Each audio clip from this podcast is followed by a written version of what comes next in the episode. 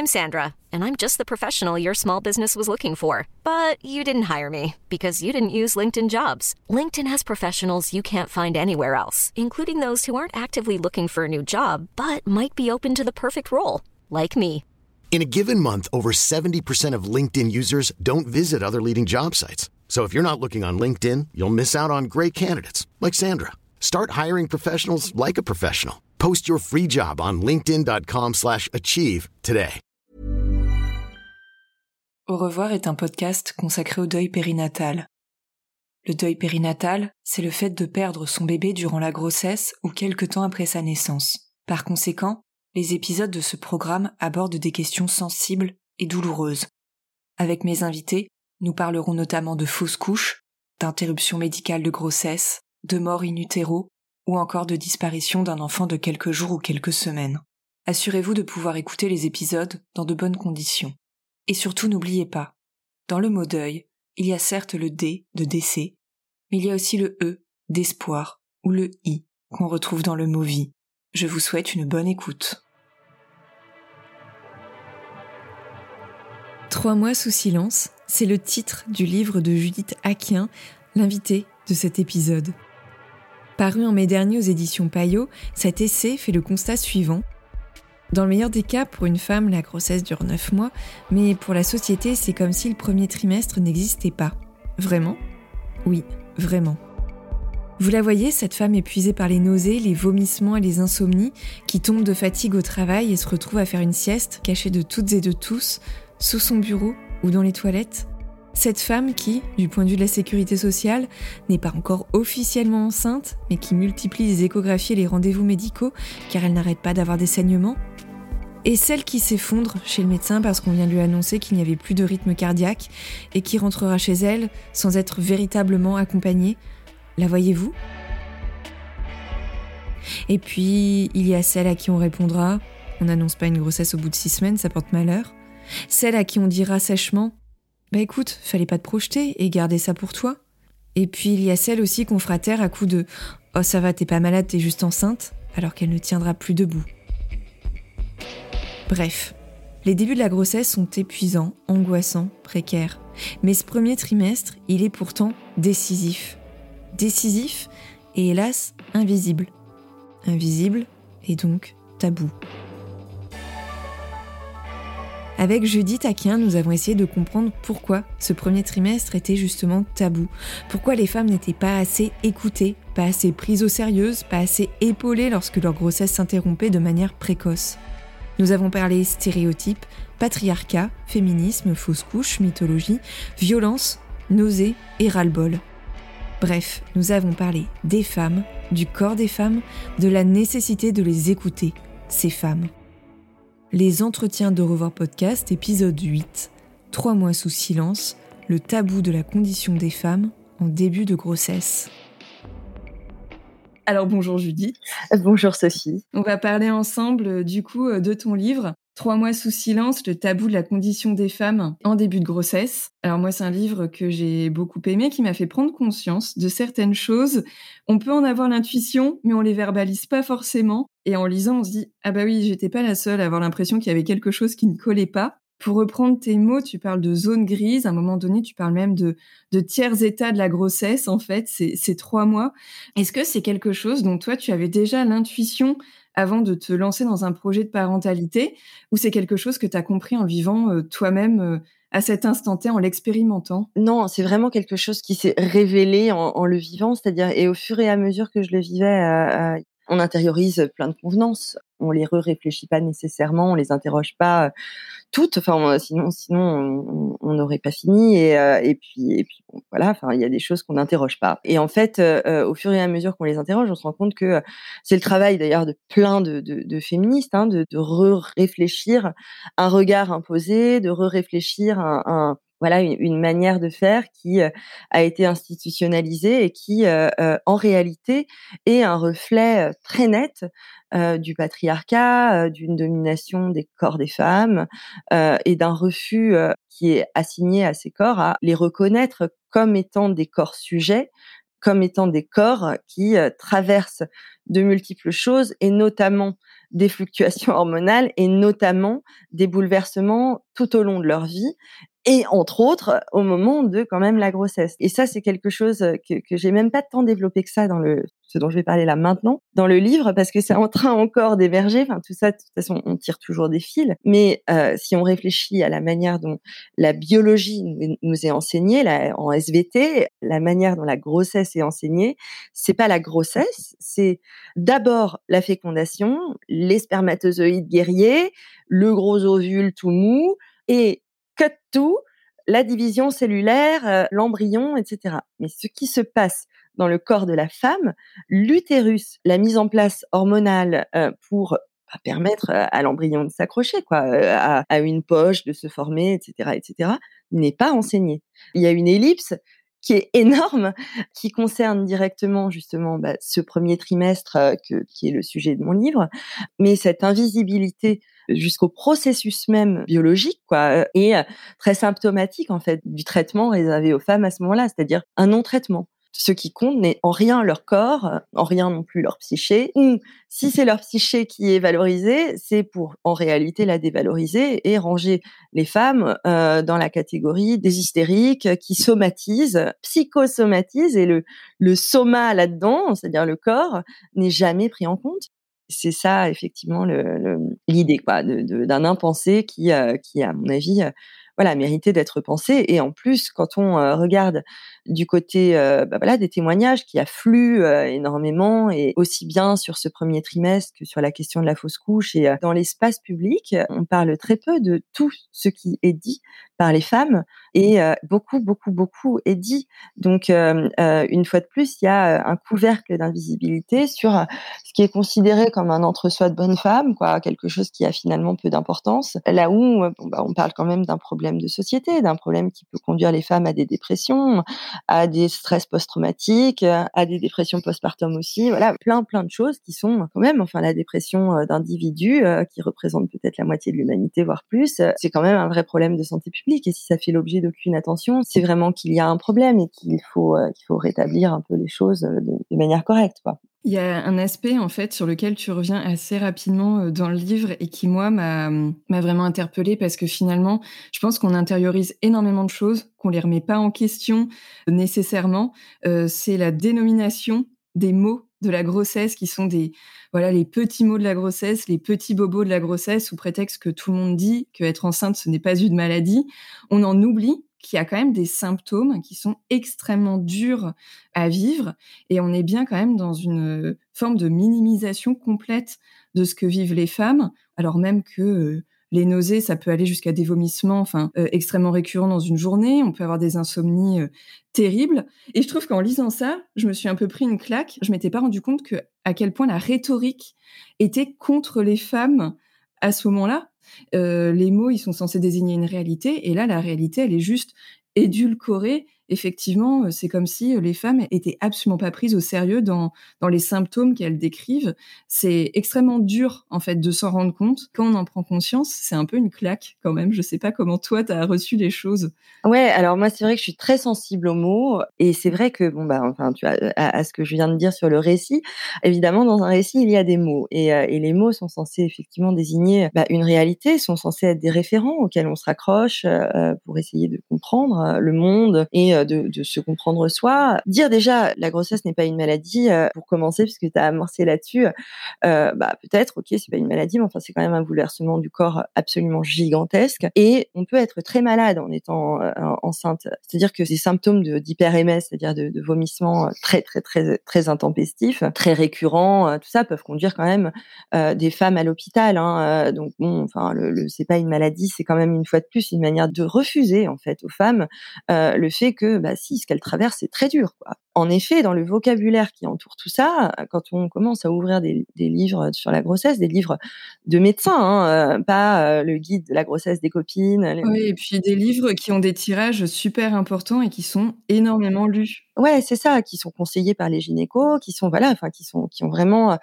bon, qui sont estampillés d'un sérieux scientifique très fort, on se retrouve face à une description de ce qu'on vit comme étant des petits mots de la grossesse, petits mots MAUX. Enfin, c'est invraisemblable. On n'est pas du tout dans quelque chose de petit. On est dans quelque chose qui dure trois mois au moins. Souvent, c'est même plus. Et c'est écrasant. Et en plus, c'est un moment où euh, on n'a vraiment rien qui s'est organisé. En effet, euh, rien du tout. On continue d'aller au travail normalement. On euh, ne l'a pas dit effectivement par euh, peur de devoir refaire un tour d'annonce qui se tient et qui est tout à fait respectable. Moi, je formule aucune injonction à, à dire euh, je suis enceinte dès le test de grossesse. C'est-à-dire que les femmes font bien ce qu'elles veulent. En revanche, il n'y a rien qui s'organise euh, autour de ça, rien qui n'est prévu puisque voilà, enfin, c'est considéré comme un truc complètement privé, complètement intime, et en aucun cas quelque chose qui euh, doit être euh, encadré par des systèmes de protection, des filets, etc. ne serait-ce que, euh, voilà, Amélie, la CAF, enfin des choses, quoi. Et en effet, je pense quand même l'employeur, quoi, étant donné que quand même quand on vit un truc qui nous mène à dormir d'un coup, à vomir toute la journée, etc. À mon avis, ça, mérite quand même un petit aménagement du travail. Donc, euh, en effet, déjà les petits mots de la grossesse, qui parfois aussi euh, ont des variantes de, dans le vocabulaire qui est utilisé, c'est-à-dire que et c'est de plus en plus bétifiant. Euh, on va vraiment de plus en plus vers le monde de l'enfance à mesure qu'on regarde les, les, variations, les petits bobos de la grossesse, les petits désagréments. Mais enfin, ça va, on n'est pas des bébés, quoi.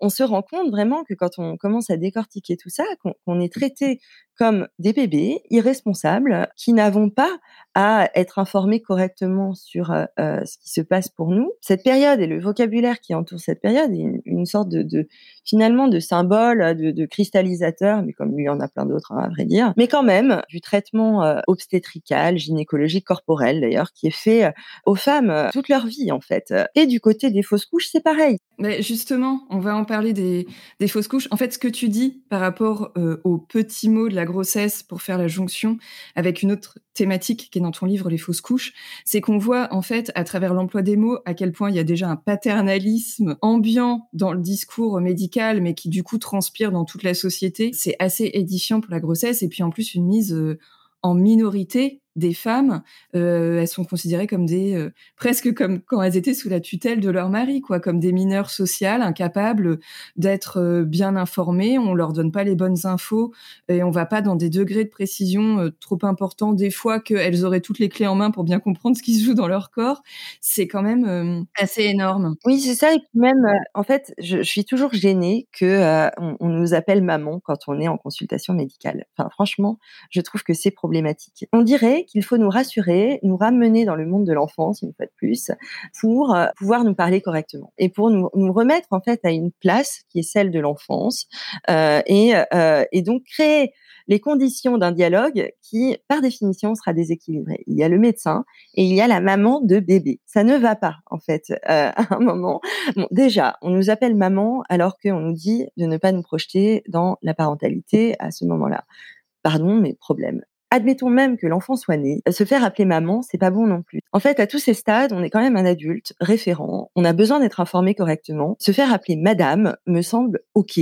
Se faire appeler mère de l'enfant si jamais l'enfant est né, ça me semble OK aussi, mais maman, c'est un vocabulaire qui est extraordinairement affectif, qui n'est pas le bon lieu pour euh, une consultation médicale où on doit obtenir des informations très claires sur ce qui se passe dans notre corps ou ce qui se passe dans le corps, admettons, de, notre enfant. Il y a un déplacement, une fois de plus, qui me semble très gênant et qui euh, est également un symptôme de euh, ce paternalisme, qui est également d'ailleurs relayé dans les endroits les, plus bienveillants, hein, même chez les sages-femmes, etc.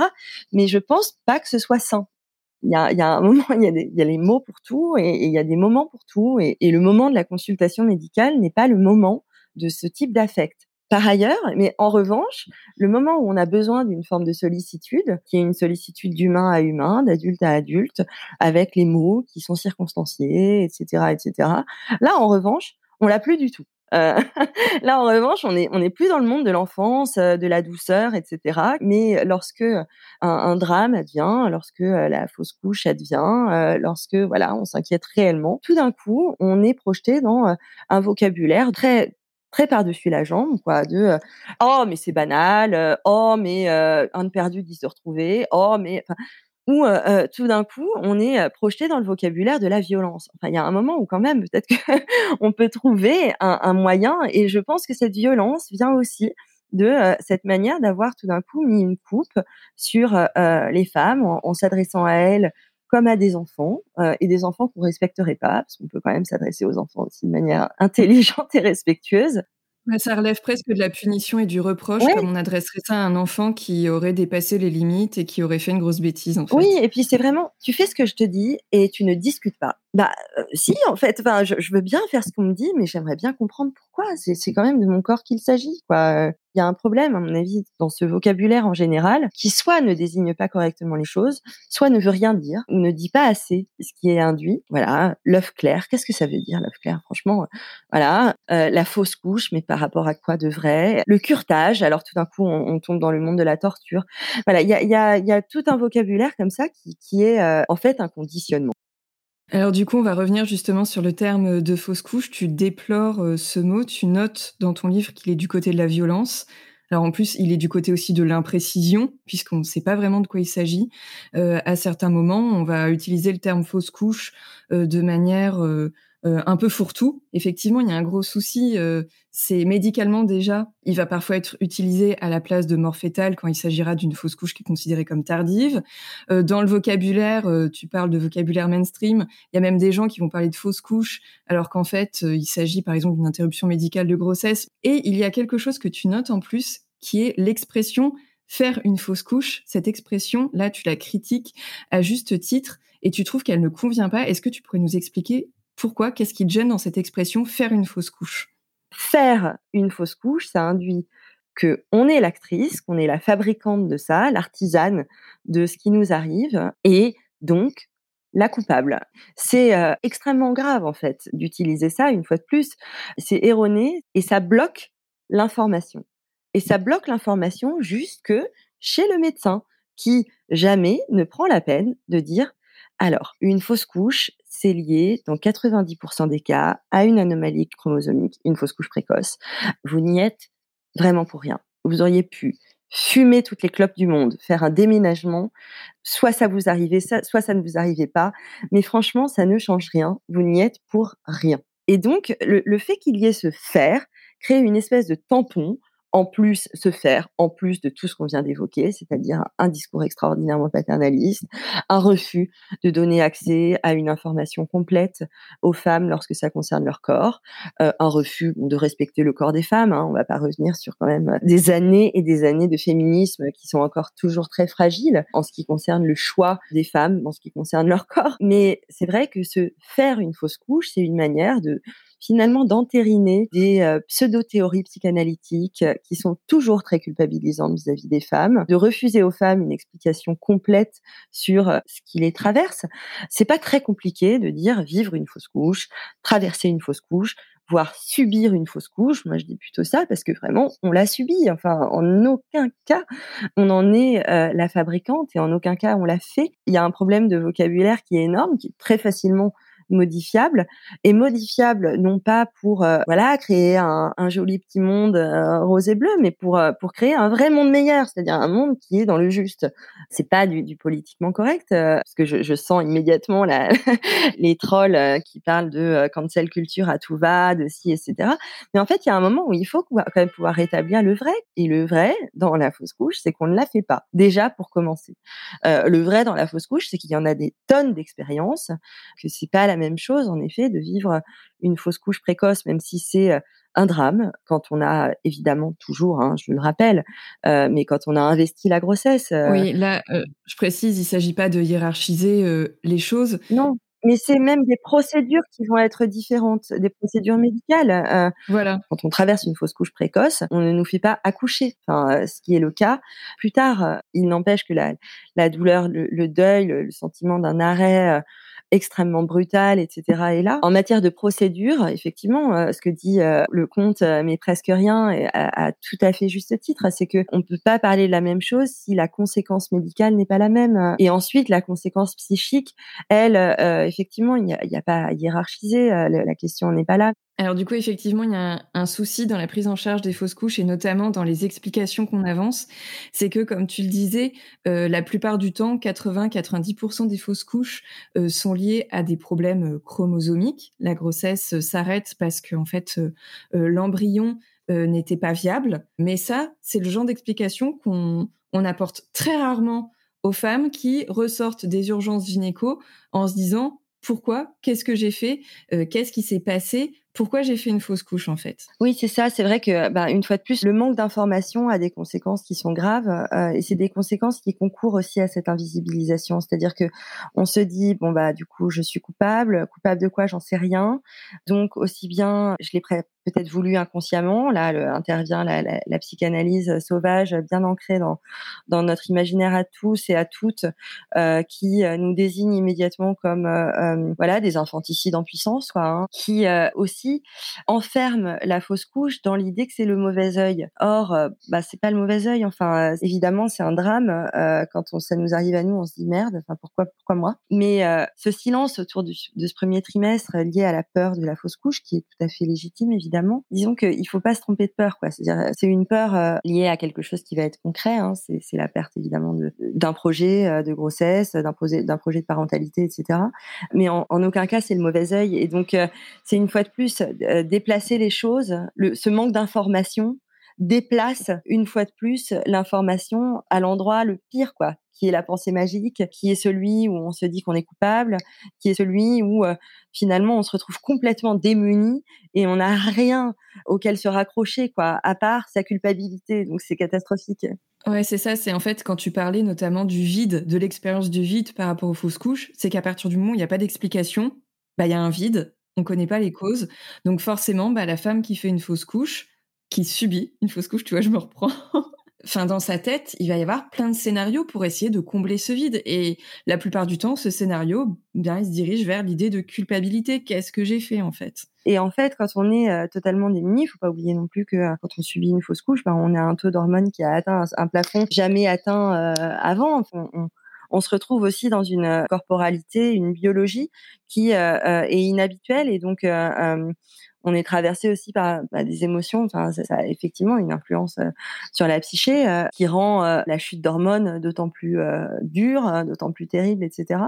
Mais pourquoi ne pas l'accompagner, quoi? Pourquoi ne pas l'accompagner avec un discours scientifique? Mais scientifique, ça ne veut pas dire qu'il faut être froid. On peut, avec justement toute l'intelligence, toute la sollicitude, toute la, la conciliance du monde, exposer les choses de manière scientifique, de sorte que euh, euh, la culpabilité euh, sorte de, l'esprit de la femme hein, et que le deuil puisse se faire à part entière, quoi, sans, sans être obstrué par la recherche d'une explication qui ne vous aura pas été donnée. Oui, en fait, ce que tu montres aussi dans le livre, c'est que déjà d'un point de vue médical, il y a un souci dans l'accompagnement parce qu'en fait, on peut recevoir des mots extrêmement durs, des mots qui en plus ne disent pas la réalité, qui permettent pas aux femmes d'avoir toutes les clés pour comprendre ce qui s'est passé dans leur corps et qui en plus les culpabilisent et les infantilisent souvent. Alors je dis bien souvent parce que c'est pas toujours le cas, mais euh, quand il s'agit de grossesse qui s'arrête, c'est un peu la loterie. On ne sait pas sur quel médecin, soignant et soignante on va tomber. On peut tomber sur quelqu'un de très empathique, comme quelqu'un d'extrêmement violent et froid. Donc en plus, l'expérience de la grossesse arrêtée ne sera pas la même. Mais en plus, il y a un vide. Tu parles beaucoup de vide, qui est le vide dans l'accompagnement euh, psychique, comme si et c'est la résultante de l'invisibilisation du premier trimestre, comme si ça ne comptait pas, comme si on n'avait pas besoin de s'en soucier. Et tu donnes un exemple que je trouve extrêmement éclairant. Ce sont les groupes de parole du RSPP, donc le réseau de santé périnatale parisien, où en gros, ça existe. Il y a des groupes de parole pour les femmes et les couples qui ont traversé une fausse couche, mais ça demanderait 10 secondes de dire ça à une patiente. Vous savez, il y a ça qui existe. Mais on ne le dit pas, alors même que c'est quand même adossé à des hôpitaux et des maternités, je trouve ça absolument scandaleux, c'est-à-dire que on infantilise les femmes, mais on les renvoie en plus à leur propre responsabilité d'aller chercher par elles-mêmes des infos si elles veulent se faire aider. On marche sur la tête, en fait. Oui, oui, on marche complètement sur la tête, et je suis sûre. Bon, là, c'est un exemple par rapport à Paris, mais je suis sûre qu'il y en a ailleurs euh, euh, parce que c'est un réseau associatif. Enfin, quand j'y suis allée, aucun de nous n'avions euh, reçu l'indication, en effet, dans, dans, nos hôpitaux respectifs, trois hôpitaux publics parisiens, que euh, ce réseau euh, de santé périnatale existait. Alors qu'en effet, il est complètement adossé, enfin c'est vraiment relié, et ils ont sur leur site internet un flyer à imprimer. Enfin c'est pas très compliqué en vrai, c'est rien, il y a tout, il y a les dates des futurs groupes de parole, enfin c'est vraiment facile. Et en effet, il n'y a même pas un protocole où on nous tend le flyer en disant c'est bien, allez-y, franchement, euh, et prenez le temps d'y aller, euh, voyez, enfin, ou en tout cas, enfin, vous pourriez y aller dans six mois si vous voulez, enfin, j'en sais rien, quelque chose, quoi. Mais en tout cas, actez que ce qui va être vécu, ce qui est vécu, et, et, et les prochains jours vont être, et même les prochains mois parfois, vont être très durs. Donc voilà, avoir la, la, sollicitude, quoi, de de, de dire, ben on a ça et en fait c'est vraiment de la santé aussi. Pour le coup là, on n'est plus dans le paternalisme. La santé psychique c'est très important. Donc voilà, effectivement c'est fou que euh, jusque là euh, il n'y ait euh, aucune espèce de procédure qui soit mise en place. Mais moi personnellement, j'étais retournée à l'hôpital pendant ma deuxième grossesse qui elle a été menée à terme et et je leur avais dit que que j'avais trouvé ça dur quoi que voilà qu'ils avaient été très gentils mais que j'avais trouvé ça dingue en fait qu'ils m'indiquent pas du tout ce réseau et immédiatement, ils étaient allés, ils avaient euh, imprimé tout, euh, bah, ils l'avaient intégré dans un protocole. Euh, c'est quand même un protocole sans, sans coût, quoi. C'est rien. Enfin, c'est rien à faire. Et c'est vrai que ce qui est étonnant, c'est que on, est toujours envoyé à oui, mais ça va coûter extrêmement cher. Non, enfin, pardon. Avoir des mots corrects, tendre un petit flyer, c'est rien. C'est vraiment rien. Et quand on a même accouché, on, le voit ça, que, que en fait, c'est fait quand la grossesse est menée à son terme. Il y a, y a toujours des, en tout cas moi, j'avais reçu les coordonnées d'un psy au cas où je serais un peu débordée, quoi. On a le coup de fil d'une PMI au sortir de la de la maternité. Bon bah pourquoi ce serait pas ça au sortir d'une fausse couche quand même C'est étonnant que le corps de la femme, une fois qu'il est manifestement estampillé avec énormément de violence inutile, soit un objet de rebut, quoi, euh, le corps et la psyché. Mais, je pense qu'une fois de plus, hein, se, faire une fausse couche projette un inconscient qui est, euh, bah, écoute, c'est un peu ta faute quand même, euh, d'une manière ou d'une autre, qui n'est pas pour rien. Donc, tu rentres avec avec ta culpabilité, avec zéro soutien, etc., etc. Le livre porte en priorité, et c'est bien normal, sur les femmes et le corps des femmes. mais il y a quand même quelques pages sur les hommes qu'on pourrait élargir en fait aux coparents, même si finalement dans le, dans le cadre de couples de femmes, on peut se dire qu'il y a d'autres stéréotypes qui sont à l'œuvre au sein du couple mais il y a quand même des attitudes de coparents qui peuvent aussi se percevoir euh, euh, dans, des couples de femmes, euh, parce que le coparent, eh bien, surtout au premier trimestre de grossesse, ne peut pas investir la grossesse de la même manière, ne serait-ce que parce qu'il n'y a pas la dimension physique. Et puis souvent, bah, le coparent, il intervient un petit peu après, quand on sent les coups dans le ventre. Là, c'est une manière de se projeter qui est un petit peu différente. Et ce que tu montres bien, c'est que eh bien les, stéréotypes de genre qu'on retrouve dans plein de domaines de la société, dans plein de domaines de la vie quotidienne, on les retrouve à fond euh, lorsqu'il y a une fausse couche. Tu cites en plus euh, un livre qui est à destination là des papas où on montre bien en fait, alors c'est pas une question de fausse couche, mais d'IMG, euh, on lui dit explicitement au papa, votre douleur doit être mise de côté, il faut euh, alors là, euh, j'ai plus extra en tête que vous soyez là pour épauler votre compagne, comme si lui ne pouvait pas ressentir de douleur. Et en plus, s'il ressent de la douleur, il va être mis face à une culpabilité. Ah mon Dieu, je ne me comporte pas comme il faut. Mais en tout cas, je ne suis pas dans l'idéal viril de l'homme qui est là pour épauler la femme, qui est là pour la soutenir, de l'homme soutenant, euh, qui met sa tristesse de côté. Oh mon Dieu, des émotions, non, ce n'est pas possible. Mais c'est particulièrement aussi visible dans le cas des fausses couches. De toute manière, je pense que c'est visible dans tous les cas du deuil périnatal, même s'il y a des choses euh, qui, changent et des papas qui s'expriment sur le sujet, on est quand même dans un domaine dans lequel eh bien, les stéréotypes fonctionnent euh, à fond. Avoir une approche féministe de la grossesse, des débuts de la grossesse, de la grossesse qui s'arrête, ce serait pour toi quoi? Dépasser ces stéréotypes, permettre une, un meilleur dialogue autour des émotions euh, dans le couple? C'est intégrer tous les modèles. Arrêter de, de parler aux femmes qui par défaut sont en couple hétérosexuel, sans du tout parler du mec, sauf à certains moments pour quand même rappeler de l'hétéronormativité, euh, la place de chacun, euh, la femme qui est donc la maman euh, à qui on s'adresse de manière bétifiante, le, mec qui est un vrai mec viril, donc intégrer le fait qu'il y ait des femmes qui fassent ça en solo, intégrer les couples lesbiens évidemment, enfin voilà, intégrer tous les modèles parce qu'aujourd'hui, enfin dans le cas des, des gay, mais ça, n'est pas évoqué dans les livres de grossesse. Donc déjà, il y a, ça, et effectivement, le fait que les, choses soient à ce point saucissonnées, que euh, y ait d'un côté les mamans et de l'autre côté les hommes, ça crée en fait euh, le sentiment pour euh, la société à, à, grande échelle que la grossesse est une affaire de bonne femme. Voilà, les petits mots de la grossesse. Bon, enfin, si, si, si vraiment les femmes osent se plaindre des petits mots de la grossesse, c'est vraiment que c'est des hystériques et des chieuses, quoi. ça relègue toujours les femmes dans ce stéréotype de genre qui est celui de la douillette ou de l'emmerdeuse. Enfin, voilà, de, on est vraiment dans Brassens, quoi, dans le truc le plus bas de plafond.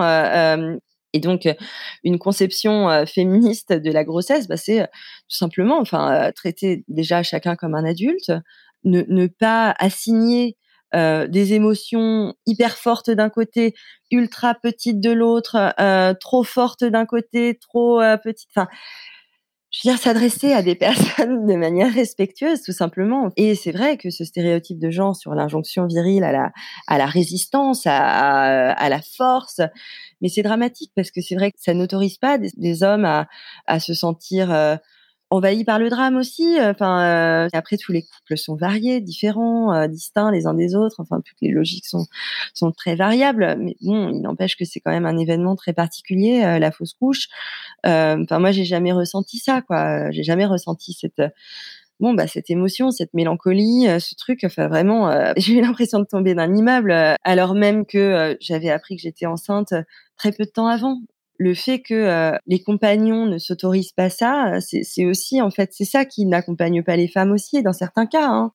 Je trouve que être triste à deux, ça peut être très soutenant en réalité. On n'est pas obligé d'avoir quelqu'un qui va sauver l'autre. Parfois, on se sauve l'un l'autre en acceptant en fait un moment de grande mélancolie euh, et en le traversant et en s'épaulant là-dedans. Euh. parfois, en fait, c'est plutôt la la parturiante qui va être hyper résistante euh, qui va pouvoir porter. Enfin, voilà, les, les, les modèles sont tous différents et c'est vrai que assigner chacun à chacun et chacune à euh, des stéréotypes à une place dont il et elle ne peuvent pas, euh, il, elle, il, euh, elle, elle, il, il, ne, ne, peuvent pas sortir, c'est un enfermement terrible et c'est, euh, c'est, encore une fois pas une bonne manière d'envisager la fausse couche et c'est une manière d'enfermer ce fait dans, une fois de plus, un événement qui n'est vécu que par les femmes. Et dans le que par les femmes, je pèse mes mots parce que dans la société dans laquelle on vit, si c'est que par les femmes, les gens s'en foutent quoi. Ça n'est plus pas un sujet de, de société, c'est un sujet pour Parents Magazine, c'est c'est pas un sujet pour euh, Le Monde, c'est sortir tous ces sujets-là des pages parents euh, ou des pages femmes et en faire un sujet de société. Tu fais le lien euh, de manière assez directe entre cette volonté de lever le voile sur euh, le premier trimestre de grossesse et euh, toute l'ampleur de la parole qui s'est développée notamment suite au mouvement MeToo. Tout est dans le prolongement en fait de ce qui s'est passé voilà avec cette volonté de libérer la parole des femmes sur énormément de sujets. Est-ce que tu peux m'en dire un petit peu plus sur cette filiation toi que tu vois entre euh, ces événements? Disons que c'est euh, toujours la, revendication d'un corps sujet intègre, donc euh, à ne pas agresser, voilà, mais qui l'a été, qui l'a été, enfin voilà, en ce qui concerne les femmes, à 100%, quoi. Je connais pas une femme qui n'a pas été agressée sexuellement, qui n'a pas subi un regard euh, qui était euh, sale euh, ou salissant, qui n'a pas eu peur dans la rue. On l'a, on l'a toutes vécu et dans des degrés qui peuvent aller évidemment vers une immense gravité. Là, bah, c'est pareil, c'est l'intégrité du corps, c'est-à-dire, enfin, c'est pareil. Évidemment, on peut pas tout mélanger, mais, mais on est dans quelque chose qui est décrit par la préfacière du livre Camille Froide-Vaumétrie, qui est une, une philosophe euh, vraiment euh, remarquable et qui théorise ce mouvement, ce nouveau mouvement du féminisme comme étant le, tournant génital du féminisme, c'est-à-dire le moment où le corps des femmes devient un sujet d'appropriation, de revendication et de défense quoi de la part des femmes elles-mêmes, mais d'une défense qui qui relève de l'intégrité une fois de plus du corps, donc post MeToo, hein, enfin tout ça arrive avec MeToo, mais aussi intégrale, euh, donc euh, où on a tout d'un coup le clitoris qui émerge dans les manuels scolaires, euh, les règles sont quand même beaucoup plus évoquées, la, précarité menstruelle, les violences obstétricales, ce qui est décrit dans le livre, le premier trimestre de la grossesse, la fausse couche, eh bien c'est des sujets de, violences obstétricales permanentes et de violences sociétales. Le fait qu'on ait intégré, qu'on ait intériorisé que c'est ok de euh, faire euh, la, sieste pendant son premier trimestre sur les toilettes de l'entreprise, mais c'est d'une violence dingue. C'est une violence. C'est une violence de la société qui n'a pas prévu un endroit, qui a décidé en fait que c'était normal que euh, les femmes se taisent c'est-à-dire que quand on annonce la grossesse, déjà on a peur. Hein, euh, quand on annonce qu'on ça y est, on est enceinte, etc. On a peur, mais personne ne nous dit, alors ça s'est allé euh, tes trois premiers mois là, euh, personne. On s'en fout quoi, qu'on ait passé trois mois à vomir, à dormir dans les, sur les toilettes de l'entreprise. On s'en fout parce que personne n'en a même conscience. Et donc ça devient une espèce de, voilà, une blague quoi. Une fois de plus qu'on intériorise pour éviter de bah, de flancher complètement, mais c'est une violence. C'est une violence faite au corps. Quoi. Les petits mots de la grossesse, euh, dire ça, c'est une violence. Euh, c'est une violence de euh, du grand marabout de, de, du collège des gynécos et des obstétriciens français. C'est une violence d'oser continuer d'écrire ça dans une mise à jour 2021. Enfin, c'est fou, quoi. Donc il y a, y a quand même un univers de violence qui, qui concerne le corps des femmes et en effet, ça s'inscrit en tout cas dans un mouvement post-MeToo de revendication d'une intégrité et du, respect euh, qui est dû quand même à nos corps euh, et à nos corps qui ne sont pas les objets de ces messieurs, mais des sujets. Il y a une question en fait que j'aurais dû te poser au tout début, mais que je vais te poser maintenant. À partir de quel moment tu t'es dit il faut que j'écrive un bouquin là-dessus? Il faut que j'en parle? Il y a des moments où on peut même se dire c'est vital d'en parler parce qu'on n'en peut plus, on a envie de hurler, de dire non, c'est pas normal, c'est aberrant. À partir de quand toi tu t'es dit là il faut écrire un livre sur le sujet? Alors en fait, ça s'est fait en plusieurs étapes. Déjà, ben, moi j'ai traversé une fausse couche euh, plusieurs mois avant de euh, redevenir enceinte, parce que tomber enceinte une fois de plus, ça me fait bien marrer, étant donné que j'en parle dans le livre, hein, mais euh, bon, on tombe pas enceinte, très rarement. En général, ça prend du temps. Et donc, euh, lorsque j'ai euh, traversé ma fausse couche, déjà, j'étais pas sur Instagram, et je pense que ça m'aurait aidé en vérité, puisque j'ai découvert en fait euh, tout ce qui existe en fait à ce sujet. Mais dans le livre de grossesse que j'avais, il y avait rien sur la fausse couche.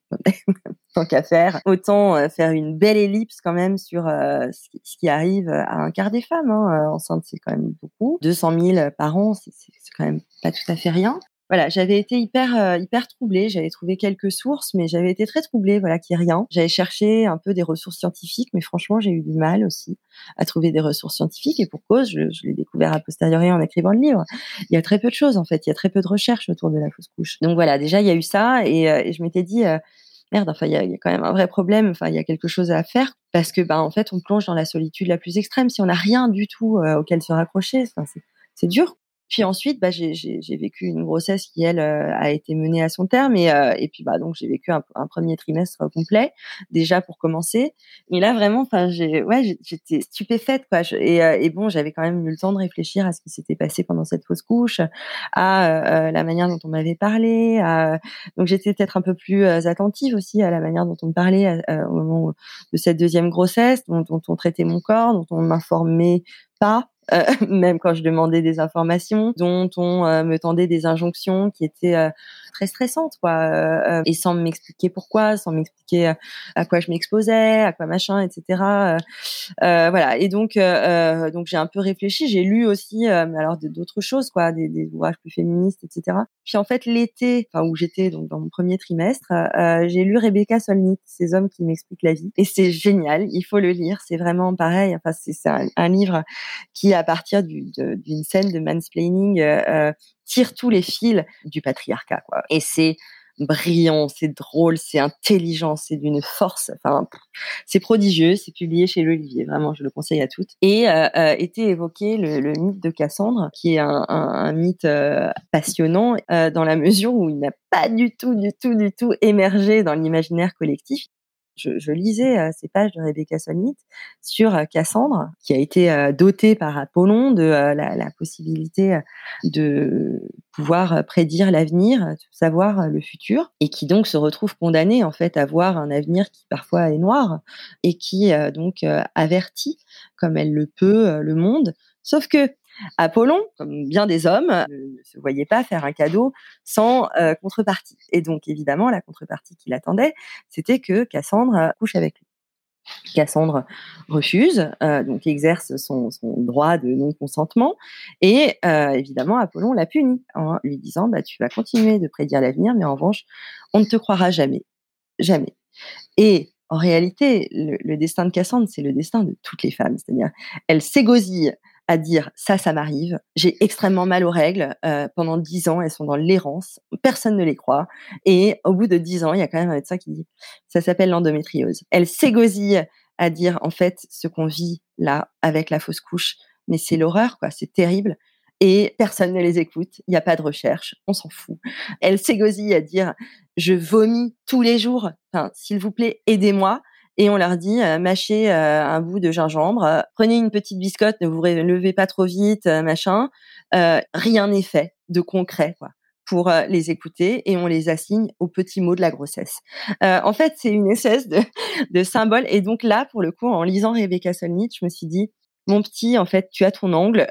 et donc, euh, je me suis dit qu'il fallait, euh, qu'il fallait, euh, voilà, le produire, quoi. Et puis, bon, c'est aussi là quand même la rencontre avec mon éditrice que je connaissais déjà. Et et puis, on en a parlé, on en parlait, on en parlait, on en parlait. Et puis, je me suis dit bon, en fait, il faut que je lui montre en fait ce que ce que j'ai en tête. Et donc, j'ai produit, je sais pas, 30 pages d'un coup hyper énervée au café. Et je les lui ai envoyées et, euh, et elle m'a dit, OK, bon, on le fait. Et donc, euh, donc voilà. Mais c'est vrai que, que c'était une urgence d'écriture. Alors, pour terminer, j'ai une dernière petite question. Avec ton livre, tu as la volonté de faire bouger les lignes euh, concernant bah, notamment la perception sociale du premier trimestre de grossesse, concernant aussi de manière un peu plus particulière les fausses couches. Alors du coup, je vais te poser la question plus par rapport aux grossesses arrêtées de manière précoce que au premier trimestre en général. Mais s'il y avait une chose à modifier, une chose extrêmement urgente à modifier, soit dans la perception sociale, soit dans la prise en charge médicale, soit dans la prise en charge psychologique par rapport aux grossesses arrêtées, ce serait quoi pour toi l'urgence là maintenant? Alors, il y en a plein. euh, c'est déjà vraiment euh, systématiser le fait de donner les coordonnées d'un soutien psy aux femmes et aux couples qui viennent de traverser ça. La deuxième chose, c'est quand même de, euh, et, pareil, ça n'a aucun coût, c'est de rappeler que c'est euh, peut-être fréquent, mais ça n'est jamais banal. Voilà, arrête, bannir le mot banal. La singularité de, de ce qui est vécu n'est en aucun cas banal quand on le vit. Donc, pourquoi les médecins se permettent-ils de dire ce mot qui n'a aucun intérêt? Il y a plein de choses qui sont banales. La mort est banale. Quel est l'intérêt de valoriser la banalité de quelque chose qui est quand même vécu comme une tragédie? Il est euh, dans le fait d'exercer une violence, en fait. Donc, bannir ce mot et euh, rappeler peut-être euh, avec un peu de gentillesse et de respect que cet événement-là ben, n'est en aucun cas lié à une action qu'aurait commise la femme, que ça a lieu et que là, en fait, ce qu'il faut, c'est prendre soin de soi et se retrouver, avoir des soutiens. Euh, voilà, enfin peut-être rien que ça, quoi. Euh, avoir des mots plus circonstanciés, ne pas enfermer cet événement-là dans des dans des phrases dédramatisantes, parce qu'à un moment, à ce moment-là, on a besoin en fait de ressentir le drame. sinon, on n'arrive pas à, faire son deuil. Faire son deuil, c'est aussi accepter que c'est un drame. Et la deuxième chose qui sera, qui est peut-être plus au long cours et qui, à mon avis, peut faire se s'effondrer tout ce château de cartes de violence, c'est d'éduquer. En fait, tout bêtement, c'est euh, de euh, reprendre ce récit de la grossesse, de, de, parler de ce qui se passe dans le corps des femmes, euh, parce que tout de même, ça a un, certain intérêt aussi en tant que euh, euh, voilà exploration scientifique, de comprendre en fait comment les hormones voilà, font ça. Quelles sont les conséquences sur la biologie féminine Pourquoi du coup on vomit Pourquoi les, les réactions corporelles sont si fortes Pourquoi une fausse couche a lieu Bon, si on s'intéresse à l'utérus des femmes, ce qui est à mon avis vraiment essentiel, c'est-à-dire pouvoir enseigner ça, c'est enseigner donc les règles. Donc arrêter de dire que les règles c'est sale, puisque si on les comprend, bah, tout d'un coup c'est plus sale. si on les comprend, euh, ça crée euh, la sollicitude en fait. On comprend que euh, ben non seulement c'est pas sale, mais que ça fait mal. donc ça force aussi les médecins à diagnostiquer une endométriose. Ça force aussi voilà l'ensemble du corps de la société, que ce soit les médecins ou, ou les autres, à entendre en fait que le, et le management évidemment à, entendre que le corps des femmes bah, est soumis à des tas et des tas, des tas de choses, que ça le rend également passionnant comme sujet de, de, voilà, de recherche, de compréhension, etc. Mais là, aujourd'hui, ce corps euh, n'est tout simplement pas exploré. Donc, il n'y a pas de recherche. Donc, les médicaments ne sont pas testés dessus. Donc, euh, les, les, médecins euh, continuent d'exercer des violences ne serait-ce que par l'utilisation de certains mots ou la non-utilisation d'autres mots, etc., etc., etc. Et donc, je pense qu'avec un enseignement tout au long voilà, de, de la scolarité, euh, euh, eh bien, ça permettra d'éviter aux femmes d'être, aux jeunes filles d'abord, puis aux femmes d'être mises à l'écart, euh, d'être traitées comme des hystériques si elles disent qu'elles ont mal, alors que bah, objectivement elles ont mal, etc., etc., etc. Je pense que les, les conséquences de ça peuvent être positives. Mais je te remercie, Judith, pour toutes tes réponses. Merci à toi, Sophie.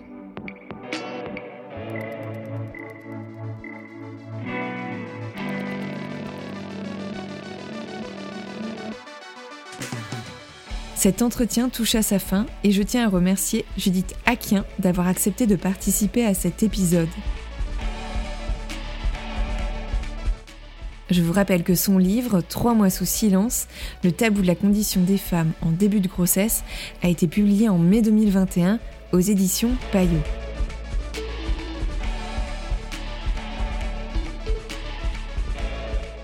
Si vous avez à cœur de soutenir Au revoir podcast et d'offrir à mon travail une plus grande visibilité, n'hésitez pas à mettre un petit commentaire et à lui attribuer 5 étoiles sur Apple Podcast. Je vous remercie pour votre écoute et je vous donne rendez-vous la semaine prochaine. Et oui, nous serons le 15 octobre, journée mondiale de sensibilisation au deuil périnatal. D'ici là, n'hésitez pas à suivre l'actualité d'Au podcast sur les réseaux sociaux et notamment sur le compte Instagram au pour découvrir du contenu supplémentaire pour lever le voile sur le deuil périnatal. Je vous dis à très bientôt.